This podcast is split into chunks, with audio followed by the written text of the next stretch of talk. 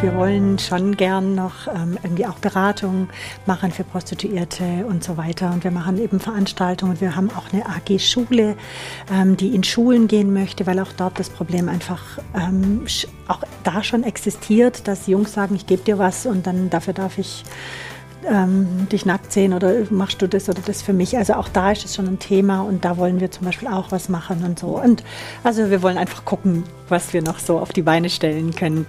Hallo, ich bin Caroline Harro-Gnendinger und bei uns bei Alpha und Omega geht es jetzt darum, in welcher Lage Prostituierte in Deutschland leben. Es wird spannend, weil Kriminalhauptkommissar Wolfgang Fink und Gunda Rosenauer, Professorin für Psychologie und Engagierte gegen Zwangsprostitution, darüber sprechen. Sie klären auf, wie der Alltag im Rotlicht aussieht, was sie daran eigentlich unfassbar finden und wie immer mehr Bündnisse in Baden-Württemberg dagegen an die Öffentlichkeit gehen. Zu sehen gibt's unseren Talk auch. Das ist besonders interessant, weil wir in der Sendung einige Bilder einblenden. Alles dazu findet ihr in den Show Notes und hier jetzt erstmal zum Hören und los geht's. Man sieht's hier an dem 20-Euro-Schein, der eingeblendet ist. Für wirklich wenig Geld, ja, kann sich jeder ab 18 legal Sex mit einer Prostituierten kaufen. Würden Sie sagen, wie Prostituierte leben und arbeiten hier in Deutschland, das geht jeden etwas an, Herr Fink? Ich denke, es geht tatsächlich jeden was an. Ähm, die Prostituierten leben unter, unter, uns, in unserer Gesellschaft, die sind Teil von der Gesellschaft und so wie Sie vorher gesagt haben, eine Million Männer nehmen diese Dienste jeden Tag in Anspruch. Deshalb kann die Gesellschaft eigentlich nicht sagen, es geht uns nichts an ähm, und welche Auswirkungen das auch hat auf eine Gesellschaft, wenn ich ähm, Frauen kaufen kann mit meinem Geld. Das ist das, was wir täglich auch erleben in unserer Gesellschaft. Das heißt, es wirkt sich irgendwie auch auf unseren Alltag aus, sagen Sie? Von jedem von uns, ja. Es spielt in der Erziehung eine Rolle, in der Sozialisation der Menschen, in dem ganzen Umgang, wie wir mit, mit dem Thema Frau, mit der Gleichberechtigung und mit allem umgehen. Ja. Wie sehen Sie das, Frau Rosenauer? Ja, ich sehe das ganz genauso. Zum einen, wenn Menschen in Not sind, geht es uns alle an. Und die Prostituierten sind in Not. Ähm, und ich denke auch, dass es mit der Gleichberechtigung was zu tun hat, wenn Kinder oder ähm, Jungs und Mädchen aufwachsen in einer Gesellschaft, in der das normal ist oder in der man das tun darf, das macht was mit denen.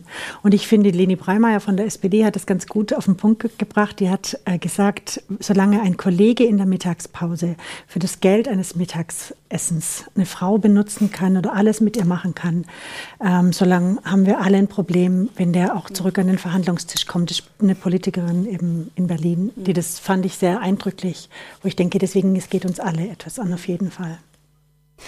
Jetzt gilt Deutschland ja tatsächlich als Bordell Europas seit diesem Prostitutionsgesetz von 2002 und es kommen ja auch aus Nachbarländern Freier hierher nach Deutschland. Und ähm, ja, es gibt Prostitution in Laufhäusern, wie man jetzt auch auf dem Foto sieht, hier nachgestellt, ähm, in Terminwohnungen, aber auch auf dem Straßenstrich. Und ja, wenn man da von Prostituierten spricht, ähm, wer ist das eigentlich, Frau Rosenauer? Ja, es sind vor allem äh, Frauen, also überwiegend Frauen. Ähm, ich habe eine Studie gesehen, da sind es drei Prozent Männer oder die gehen von drei Prozent Männer aus und drei Prozent Transgender. Es sind Frauen aus Osteuropa, vor allem Bulgarien und Rumänien. Es sind auch Frauen vor allem aus armen Verhältnissen, sind ungebildet, die können unsere Sprache oft nicht. Und was auch interessant ist, was die Studienlage deutlich zeigt, die haben ganz oft Vorerfahrungen, Missbrauch, Gewalt, Abwertung. Also die kommen, die sind schon vorverletzt, so wenn sie zu uns kommen. Und interessant ist auch, eine Studie sagt, dass die Lebenserwartung von diesen Frauen nur 33 Jahre ist, oh. weil die einfach so, ähm, weil es so eine prekäre Lebenslage ist. Ja. Mhm. Und von den Zahlen her ist es ja auch, also zumindest vom Statistischen Bundesamt gibt es ja, ja Zahlen. Also ich glaube, in Baden-Württemberg sind es knapp 3000, ähm, die gemeldet sind und in ganz Deutschland knapp 24.000. Aber auch äh, das Ministerium, das dafür zuständig ist, schreibt, das ist eigentlich eine unvollständige Zahl. Also es scheint noch eine hohe Dunkelziffer dazu geben. Ne? Also ich glaube, verlässliche Zahlen gibt es tatsächlich nicht, also bis auf die, die sich offiziell anmelden müssen, aber es findet natürlich Prostitution auch statt ähm, in dem sogenannten Dunkelfeld ähm, und das wird die Anzahl vermutlich deutlich höher sein. Also da gibt es Schätzungen von 100.000 in Deutschland bis zu 200.000 täglich arbeitende Prostituierte. Mhm. Jetzt hieß es auch jetzt gerade zu Beginn des Ukraine-Kriegs, dass vielleicht auch geflüchtete Ukrainerinnen in die Fänge von Menschenhändlern ja, vermutlich gekommen sind, auch dann in der Zwangsprostitution gelandet sind. Äh, was haben Sie da vielleicht von mitbekommen? Also auch die baden-württembergische Polizei hat einen Fokus drauf gerichtet. Es war auch medial präsent. Man hat davor gewarnt, ähm, die, dass diese Frauen verletzlich äh, in der Zwangsprostitution landen würden. Ähm, dem war aber wohl zumindest im Hellfeld, das wir beleuchten können, nicht der Fall. Also es gab wohl immer wieder Menschen, die vielleicht die Nähe gesucht haben zu den Frauen, aber jetzt nicht so, dass es eine Zwangsprostitution stattgefunden hätte. Mhm. Da gibt es keinen Fall. Mhm. Okay, jetzt dann schauen wir vielleicht auch nochmal auf die andere Seite. Also wenn jeden Tag ungefähr eine Million Freier ja, zu Prostituierten gehen. Wer ist es denn? Warum und warum gehen sie zu Prostituierten? Was wissen Sie dazu? Also es, ähm, die Studien sagen, dass interessanterweise 56 Prozent bis zwei Drittel, also da weiß man nicht so genau, äh, sind Men Männer in festen Beziehungen. Und die Hälfte davon ungefähr sind Familienväter auch. Und ansonsten geht es durch alle Schichten und äh, Klassen äh, durch. Es sind Männer, die ähm, möchten einfach unkomplizierten Sex, weil die Frauen, man kann das vorher anklicken, was möchte ich gerne, äh, was für eine Körbchengröße und Behaarung und Nationalität und das kann man alles vorher anklicken und aussuchen. Wenn es um ähm, Online-Prostitution, genau, über Internetprostitution ja, aber auch, aber auch wenn ich mhm. mich bei einer anmelde und so, das kann ich alles vorher auch aussuchen und so ähm, und kann äh, mir genau sagen, ich möchte gern so eine. So, und dann weiß ich, wo ich da hingehen muss. Ähm, und, und die kriegen dann, die denken, ich bezahle die und kann alles mit ihr machen. Und es gibt eine interessante Studie von der Melissa Farley und anderen, die letztes Jahr rausgekommen ist. Und da gibt es zum Beispiel eine Frage, wo man die Freier fragt, glauben Sie, dass ähm, die meisten Prostituierten Zwangsprostituierte sind? Und 62 Prozent sagen ja. Also die wissen, hm, dass es Zwangsprostituierte sind. Mhm. Und eine Frage war auch, äh, glauben Sie, dass man Prostituierte vergewaltigen kann? Und dann sagen 35 Prozent, nee, die kann man nicht vergewaltigen, weil man ja bezahlt hat dafür. Also das heißt, es sind Menschen, die bezahlen eine Frau und denken dann, dass sie in dieser Zeit, wo sie sie bezahlt haben, alles mit ihr machen können. Mhm. Sehr berührend fand ich auch Sandra Norak, das ist eine ehemalige Prostituierte die, die sagt, dass die schlimmsten Freier für sie die Netten waren. Also die gesagt haben, wie geht's dir denn? Und dann hat sie ein bisschen erzählt ähm, und dass sie eben gar nicht gut geht und so. Und dann nach fünf Minuten haben die gesagt, okay, ja, aber jetzt legen wir los. So, also dass denen ja, eigentlich egal war. Geld schon bezahlt war. Genau, und, und das wie mhm. ähm, und das führt einfach zu so einer Objekt wie so, da ist die Frau wie so ein Objekt. Ne? Mhm. So, äh, ja, das war die Frage zu den Freiern. Mhm. Jetzt ähm, ja, gab es ja wie gesagt 2002 dieses Prostitutionsgesetz und jetzt 2017 nochmal das Prostituiertenschutzgesetz. Und ja, laut diesem Gesetz müssen sie ja Prostituierte anmelden und regelmäßig Gesundheitschecks machen und Bordellbetreiber brauchen eine Erlaubnis. Ähm, ja, was bekommen sie damit? Was bedeutet es für den Arbeitsalltag für Prostituierte? Klappt dieser Rahmen? Ähm, also ähm, das ist mit einem Mehraufwand auch für die Prostituierten verbunden. Also sie müssen sich irgendwo anmelden. Ähm, diese Anmeldung gilt eigentlich nur für den Stadtbezirk oder für diesen Bezirk, wo sie sich anmelden, wird aber geduldet, dass das deutschlandweit also genutzt werden kann. Das heißt, eine Frau, die sich in Bremen zur Prostitution anmeldet, kann das drei Tage später auch in Stuttgart machen, ohne dort eine neue Anmeldung zu erwirken. Mhm. Ähm, man hat auch im Sinne des Prostituierten-Schutzgesetzes gesagt, naja, also ähm, sie, die Frau darf dort, wo sie arbeitet, nicht schlafen in demselben Zimmer. Das ist natürlich schon, soll auch die Lebensbedingungen der Prostituierten verbessern. Faktisch ist aber so, dass die Frau natürlich ähm, irgendwo schlafen muss. Das heißt, sie muss irgendwo Hotelmiete bezahlen oder sonst was. Das heißt, sie ist gezwungen, eigentlich noch mehr Freier zu bedienen, um allein ihren täglichen Bedarf an finanziellen Mitteln zu decken. Mhm. Also da verkehrt sich teilweise so ein bisschen ins, ins Gegenteil. Und also so jetzt dieses Prostitutionsschutzgesetz in Bezug auf äh, Kondom oder sowas, wer will das nachprüfen? Wenn die Frau jetzt ähm, das Geld braucht, wird die eher auch dem zustimmen zu sagen, okay, dann mach's halt ohne. Ähm, gib mir 50 Euro mehr oder sowas, aber wer will das nachprüfen? Da, mhm. guckt ja keiner zu. Ne? Mhm. Also so ein echtes Prostitutionsschutzgesetz könnte anders aussehen, sagen wir es mal so. Und von der Wohnung her, was Sie gerade angesprochen haben, das heißt, es wird nicht unbedingt oft getrennt zwischen Arbeitsplatz und ähm, Schlafplatz. War es erlaubt, dass dort, wo mhm. gearbeitet wurde, auch geschlafen werden kann, also im selben Zimmer, mhm. wo auch die Prostitution stattfindet. Jetzt ist es so, dass es getrennt sein muss. Das heißt, die Frau braucht einen separaten Schlafplatz, das heißt, die, die nächtigt dann dazu noch irgendwo im Hotel, um sich zu erholen oder hat eine Airbnb-Wohnung und geht dann zum Arbeiten mhm. woanders mhm. hin. Aber das ist mit einem Mehraufwand. Das verbunden. heißt, sie hat dann, muss dann mehr Freier pro Tag ja, bedienen. Ne? Richtig. Mhm. Ja. Wie, wie ist es so? Also ich hatte ja von relativ schockierenden Zahlen da auch gelesen, also dass manche bis zu zehn Freier pro Tag deshalb annehmen müssen. Also deckt sich das so mit Ihren mhm. Erfahrungen? Es mhm. gibt sogar. Durchaus. Mehr es, noch. Ja, es gibt bis 30 und so, ja. Mhm. Ja, wie Sie wollten, glaube ich, noch was ergänzen. Ja, ja genau. Ich wollte noch ergänzen, mhm. dass ähm, dieses Schutzgesetz die Prostituierten nicht schützt. Das war, glaube ich, die wollten es liberalisieren. Es war irgendwie gut gemeint, aber das klappt überhaupt nicht. Ähm, man wollte die ein bisschen aus dem Dunkelfeld holen. Das hat auch nicht geklappt, weil sehr viele melden sich eben überhaupt nicht an. Ähm, der Pass heißt übrigens Hurenpass, den die dann bekommen. Das ist ja auch entwürdigend. Ähm, und es interessant ist noch, in dem Gesetz ist zum Beispiel geregelt, dass Schwangere auch sich, äh, dass man auch also Prostitution für Schwangere erlaubt ist.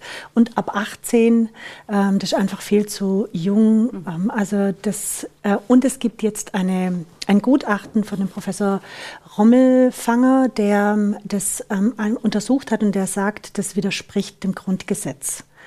Ja, also das ist jetzt ganz das neu, hat er letztes Jahr. 2017. Genau, mhm. ja. Das, ähm, also de, de, deswegen hoffen wir, dass vielleicht jetzt mit diesem Gutachten mhm. von einem Juristen da nochmal was passiert. Es soll ja auch evaluiert werden, dieses mhm. Prostituiertenschutzgesetz. Genau, ja. ähm, vielleicht gibt es da tatsächlich noch die Möglichkeit, an irgendwelchen Stellschrauben zu drehen, dass zum Beispiel die Prostitution erst ab 21 erlaubt wird für die Frauen, um diesem Gefahr mit der Loverboy-Methode einfach ein bisschen entgegenzuwirken oder andere Sachen, was man sich dann noch tatsächlich vorstellen könnte zum Schutz der Frauen. Mhm. Aber das, was jetzt aktuell auf dem Markt ist, mhm. schwierig. Loverboy-Variante, das ist auch, oder Loverboy-Methode ist auch ja. diese Geschichte, ne, dass dann ähm, junge Frauen von einer Beziehung quasi in ja. die Zwangsprostitution kommen. Ne? Mhm.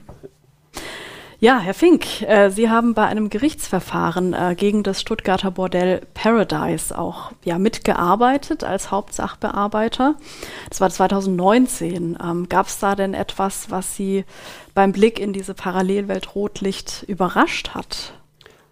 Ähm, also ich hatte da vorher nicht den Einblick tatsächlich und erst mit, dem, mit der Beschäftigung von dieser Materie Rotlicht, wie funktioniert es, war ich eigentlich ja, erstaunt oder auch erschreckt darüber, dass das schon Jahre, Jahre so geht, wahrscheinlich schon Jahrzehnte so gegangen ist. Und es hat eigentlich tatsächlich, so interessiert sich nicht so richtig jemand dafür. Ne? Es mhm. läuft, jeder sagt, alles ist ja gut, ähm, man, man liest relativ wenig darüber. Untersuchungen finden zwar statt, aber die werden kaum beachtet und ja, ist halt auch eine Welt, die praktisch parallel zu der normalen existiert. Ähm, und das hat mich eigentlich schon erschreckt, was da so, so unter uns eigentlich passiert nebenan. Ja. Mhm. Und wir haben keinerlei Einblick da drin. Und es wird auch oft überhaupt gar kein Versuch unternommen, da mal einzutauchen, ne? weil das Rotlicht sich auch abschottet, ganz bewusst. Die führt ein, äh, ein, ein, ein Leben nach anderen Regeln eigentlich. Ja. Und Sie konnten dann aber auch durch diesen Prozess ein bisschen mehr Einblick bekommen, ne, konkret. Dann. Also ich glaube mhm. schon, dass es uns tatsächlich gelungen ist, da Einblick zu zu bekommen und auch diese, diese Ver Verwebung zwischen Rotlicht in, in diesen Gruppierungen Hells Angels, auch United Tribunes, da festzustellen, diese Interessen, die da, die da äh, in, eine Rolle spielen. Also ich denke schon, dass es, es uns richtig tatsächlich gelungen ist, um auch offen zu legen. Aber ich glaube nicht, dass es uns gelungen ist, es zu ändern. Mhm. Ähm, weil nach wie vor die Bordelle haben nach der Corona-Krise wieder aufgemacht und die haben den genau die gleichen Probleme, die sie auch vorher hatten. Die müssen selbstbestimmte freiwillig arbeitende Prostituierte jeden Tag zu Dutzende in die Häuser bringen. Und wenn da eine sagt, ich habe keinen Bock heute, ähm, ja, wie gehe ich mit so jemand um? Ne? Die müssen die Häuser füllen, weil sie natürlich auch Verpflichtungen gegenüber ihren Freier haben, gegen Investoren, die da Geld investiert haben in diese Bordelle. Mhm. Das geht im Prinzip nicht anders. Ja. Das heißt, Menschenhandelgruppen und Rockergruppen ja, bestimmen eigentlich auch so ein bisschen das Geschäft. Also jetzt nicht nur beim Paradise, sondern grundsätzlicher. Mit die mhm. bestimmen es auf jeden Fall mit und haben, nehmen sich einen großen Teil von dem Kuchen. Ja. Mhm. Also was vom finanziellen, das Geld bleibt ja nicht bei den Frauen. Ein Großteil von den Gelder wird abgegeben, geht an die Gruppierungen oder an den einzelnen Zuhälter, der dann wiederum Clubkassen bedient oder sonstiges. Interessant an, der, an diesem Fall finde ich noch, dass der Rudloff eben davor in allen Talkshows war und immer gesagt hat, mein Bordell ist ein gutes Vom Paradise, ne? von dem Paradise, der saubere Prostitution, saubere Prostitution genau. und so. Und ich finde, da immerhin haben wir jetzt dadurch einen Fall, wo wir zeigen können, ähm, selbst wenn die das sagen, wenn man nachher das schafft, da reinzugucken, und das war schwierig, gell, da an diese ja. ganzen Sachen zu kommen. Und vor allen Dingen die Prostituierten wollen nicht aussagen, weil sie bedroht werden und ihre Familien. Also das ist ganz schwierig, da reinzukommen. Und ich finde dadurch, dass ähm, ihr diesen Fall da aufgedeckt habt, haben wir wenigstens ein Beispiel, um eben zeigen zu können, auch wenn die sagen, saubere Prostitution, das sieht ganz anders aus. War das denn tatsächlich dann so ein Anstoß, um auch in anderen Bereichen da weiterzukommen, was so diese ganzen Ermittlungen angeht? Oder ist es noch genauso schwer wie vor dem Paradise-Prozess? Also es hat sich jetzt dadurch nichts geändert. Man hat immer gedacht, ja, nach diesem Prozess das erste Urteil gegen Betreiber von Bordellen ähm, wird jetzt auch bei, an, bei allen möglichen anderen Akteuren klar, dass die mit falschen Karten spielen. Ähm, aber es ist nach wie vor so, da hat sich nichts geändert. Also auch das Aussageverhalten der Frauen, die sie einfach brauchen, um so einen Prozess zu führen, hat sich jetzt dadurch mhm. nicht geändert. Ne? Das ist nach wie vor schwierig. Frau Rosenauer, Sie engagieren sich ja in dem Bündnis in Ludwigsburg gegen Menschenhandel und Zwangsprostitution. Da ist ja auch das katholische Erwachsenenwerk, die Erwachsenenbildung mit im Boot. Mhm. Ähm, warum stecken Sie da viel Herzblut rein? Also ähm, mich, je tiefer ich mich mit der Thematik beschäftige, desto mehr berührt mich das, wie, also wie schlimm das einfach ist, was für eine Not da ist und in was für einer Lage diese Prostituierten sind. Und die meisten haben keine Stimme, die können unsere Sprache nicht, die können nicht in eine Talkshow sitzen und sagen, das ist da nicht gut. Ähm, das sind ganz wenige, die das können, wie Sandra Norak oder Huschke Mau. Und ähm, selbst für die ist das sehr anstrengend, weil man einfach immer angegriffen wird. Und deshalb denke ich, ähm, es ist wichtig, dass ähm, wir da etwas tun. Und ich freue mich sehr, dass ich mit dem Jörg Meyerhoff zusammen eben von der katholischen Erwachsenenbildung und vielen engagierten Leuten dieses Bündnis ähm, auf die Beine stellen konnte. Und wir sind schon ganz schön weit gekommen, haben dieses Jahr auch eine interessante Veranstaltung. Zum Beispiel kommt der Simon Heckström aus Schweden, weil in Schweden ist ja eine ganz andere Situation. Mhm. Ähm, das heißt Polizei, genau, mhm. Polizei trifft Rotlichter. Wolfgang Fink wird auch dabei sein. Ähm, und, ähm, der, äh, und da machen wir einfach viele Sachen, um aufzuklären, um, weil jede einzelne Person, die wir gewinnen oder äh, für dieses Thema ähm, ist gewonnen. Mhm. So. Ich mag vielleicht noch ein gutes Zitat von Wilberforce, der hat gesagt, wir können uns entscheiden, wegzuschauen, aber wir können nie wieder sagen, wir hätten es nicht gewusst. Und wir wissen das jetzt, wie schlimm die Lage da ist. Wie kamen Sie auch zum ersten Mal auf dieses Thema?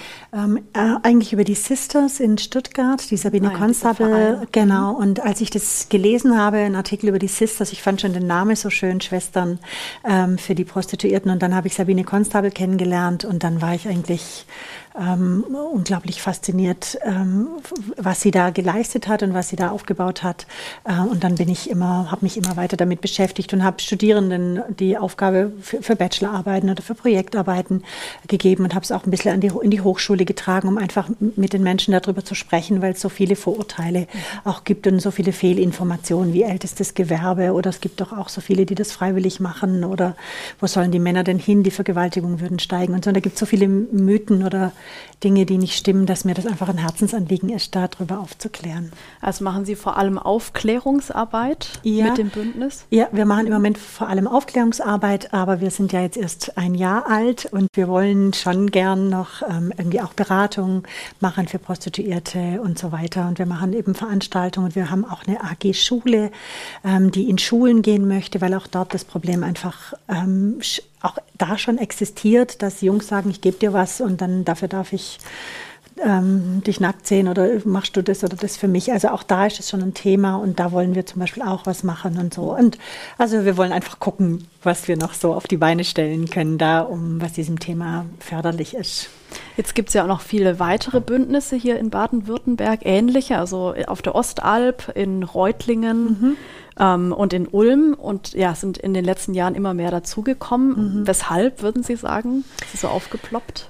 Also ich glaube nicht, dass es so aufgeploppt ist. Ich denke einfach, dass immer mehr Informationen darüber entstehen und dass immer mehr Menschen betroffen sind, ähm, wenn sie das hören oder wenn sie einmal in ein Freierforum gehen und lesen, was Männer über die Prostituierten schreiben, dann wird einem diese Würdelosigkeit einfach so bewusst und ich glaube, wir wissen einfach immer mehr darüber. So. Mhm. und und auch sicherlich durch die äh, Frauen wie Huschke Mau oder ähm, Sandra Norak, die einfach davon erzählen. Die nennen sich ja selber Überlebende ähm, diese ehemaligen Prostituierten. Und ich denke schon, dass wir da einfach mittlerweile mehr darüber wissen und dass deshalb dieser, die, der, und wir, wir ähm, haben einfach diesen Wunsch, denke ich, da was dran zu verbessern. Und ich glaube, deshalb entstehen diese Bündnisse, mhm. so glaube ich. Jetzt haben Sie das auch nochmal gerade angesprochen mit den Freier-Foren. Also mhm. Prostitution ist auch ein bisschen mehr ins Netz gewandert, ne? hatten Sie auch in einem Vorgespräch gesagt. Mhm. Also die Prostitution hat sich tatsächlich verlagert, jetzt nicht nur durch diesen Paradise-Prozess,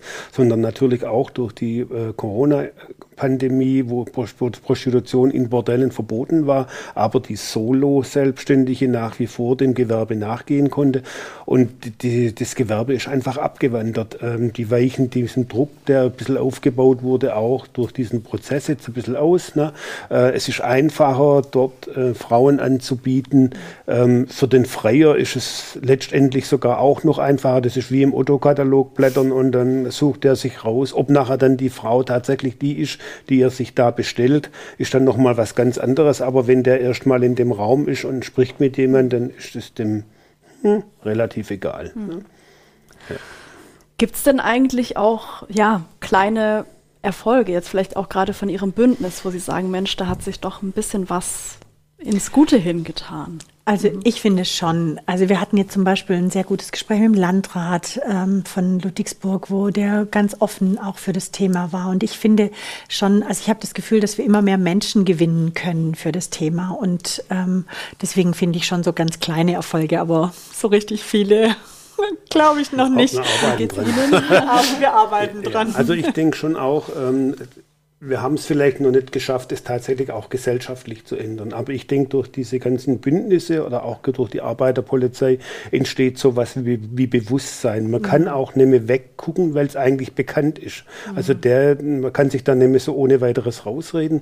Und ähm, also es geht jetzt nicht darum, große, immer wieder große Verurteilungen zu erreichen oder sowas, sondern wichtig ist einfach auch den Frauen zu helfen, sie aus dieser Lage zu befreien, also vielleicht der falsche Begriff, aber zumindest zu unterstützen, in dem Bemühen, ein normales Leben zu führen. Und wenn sie das schaffen, ähm, bei einigen oder bei einer nachhaltig auch, dass sie dann ein, ein anderes Leben führt, Mhm.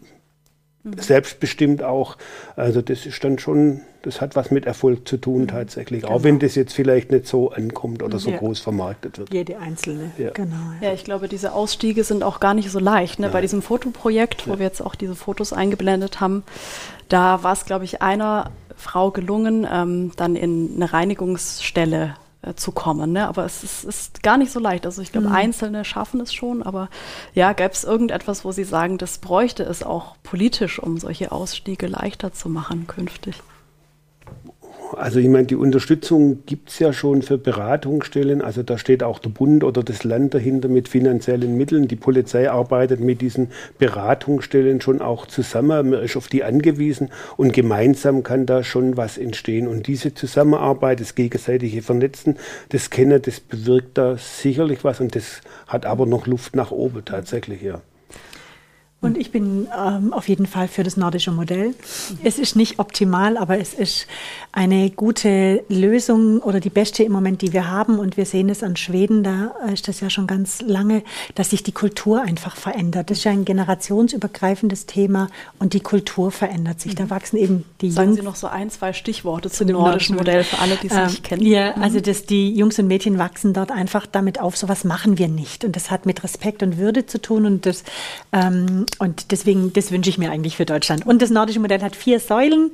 Entkriminalisierung der Prostituierten, Kriminalisierung der Freier und der Zuhälter, Aufklärung und äh, Beratung der Prostituierten, äh, der Frauen in der Prostitution zum Ausstieg. Mhm. So, also das heißt, ähm, die, die Kenner der Branche sagen auch, wir müssen an der Nachfrage ansetzen, weil die Frauen, es wird immer arme Frauen auf der Erde geben, die zu uns kommen und äh, halt in ihrer Not ähm, ihren Körper verkaufen möchten. Aber wenn wir bei der Nachfrage ansetzen, dann ähm, kann man, ist, ist das mhm. das wirksamste Mittel. Quasi so. die Freier bestrafen, das ist so die Geschichte, genau, nicht die Prostituierten. Ja, ja mhm. nicht die Prostituierten, genau. Deswegen freue ich mich auch eben, dass dieser Polizeichef von Stockholm jetzt im Sommer ähm, zu uns kommt und uns vielleicht noch mal mehr erzählt, wie das in Schweden ist. Was wünschen Sie sich außerdem noch? Also Sie haben, glaube ich, vorhin schon gesagt, so ab ähm, dass Prostitution vielleicht erst ab 21 ähm, legal ist, aber was also finden Sie sollte noch sein? Tatsächlich auch mhm. gesellschaftlich ein anderes Modell wie das, also was wir jetzt gerade haben. Also ich tue mich einfach schwer damit zu sagen, ich, ich, ich wachse ja auf immer Bordell, immer Bordell Europas letztendlich, mhm. wo das einfach nicht mehr, das ist nicht mehr zeitgemäß, denke ich. Und ähm, ich, ob es jetzt das nordische Modell ist oder nicht, aber auf jeden Fall nicht das, was wir jetzt aktuell hier haben. Da machen wir keine gute Erfahrungen damit. Und ähm, ja, das wäre so ein Wunsch. Aber das unter 21 wäre schon schon das ist so ein ganz heißer Wunsch. Ja, jetzt möchte ich am Schluss von der Sendung auch noch auf das Fotoprojekt hinweisen. Ähm, dieses Gesichtslos-Projekt. Das ist wie gesagt eine Kooperation der Diakoniestelle Amali in Mannheim und des Fotografen Hüb Jerlikaya. Das ist noch bis zum 25. Februar in Esslingen in der Franziskanerkirche zu sehen und von Mai bis August in Pforzheim in, im Kulturhaus Osterfeld. Und da sind eben nicht nur die Bilder zu sehen, sondern auch Ausschnitte von Interviews mit den Prostituierten zu ihrem Alltag, was, wovon sie träumen vielleicht auch. Ja, vielen Dank Ihnen fürs Gespräch. Sie haben ein bisschen Licht ins Dunkel gebracht. Ähm, danke auch Ihnen fürs Dabeisein. Bis zum nächsten Mal bei Alpha und Omega. Übrigens, Alpha und Omega mehr als du glaubst ist ein gemeinsames Format der katholischen Bistümer Rottenburg, Stuttgart und Freiburg und des evangelischen Medienhauses Stuttgart. Zu sehen sind die Sendungen bei den privaten Fernsehsendern in Baden-Württemberg, auf Bibel TV und auf YouTube. Weitere Infos gibt's unter kirchenfernsehen.de und kipp-tv.de. Wenn Sie Fragen, Wünsche und Feedback haben, schreiben Sie uns gerne an podcast@kipp-radio.de. Und wenn Sie diese Folge zu Zwangsprostitution in Deutschland interessant fanden, wie wär's dann mit der Podcast Folge 50? Da spricht Johanna Beck darüber, was Missbrauch in der katholischen Kirche bisher begünstigt hat und welcher Schutz dagegen nötig ist.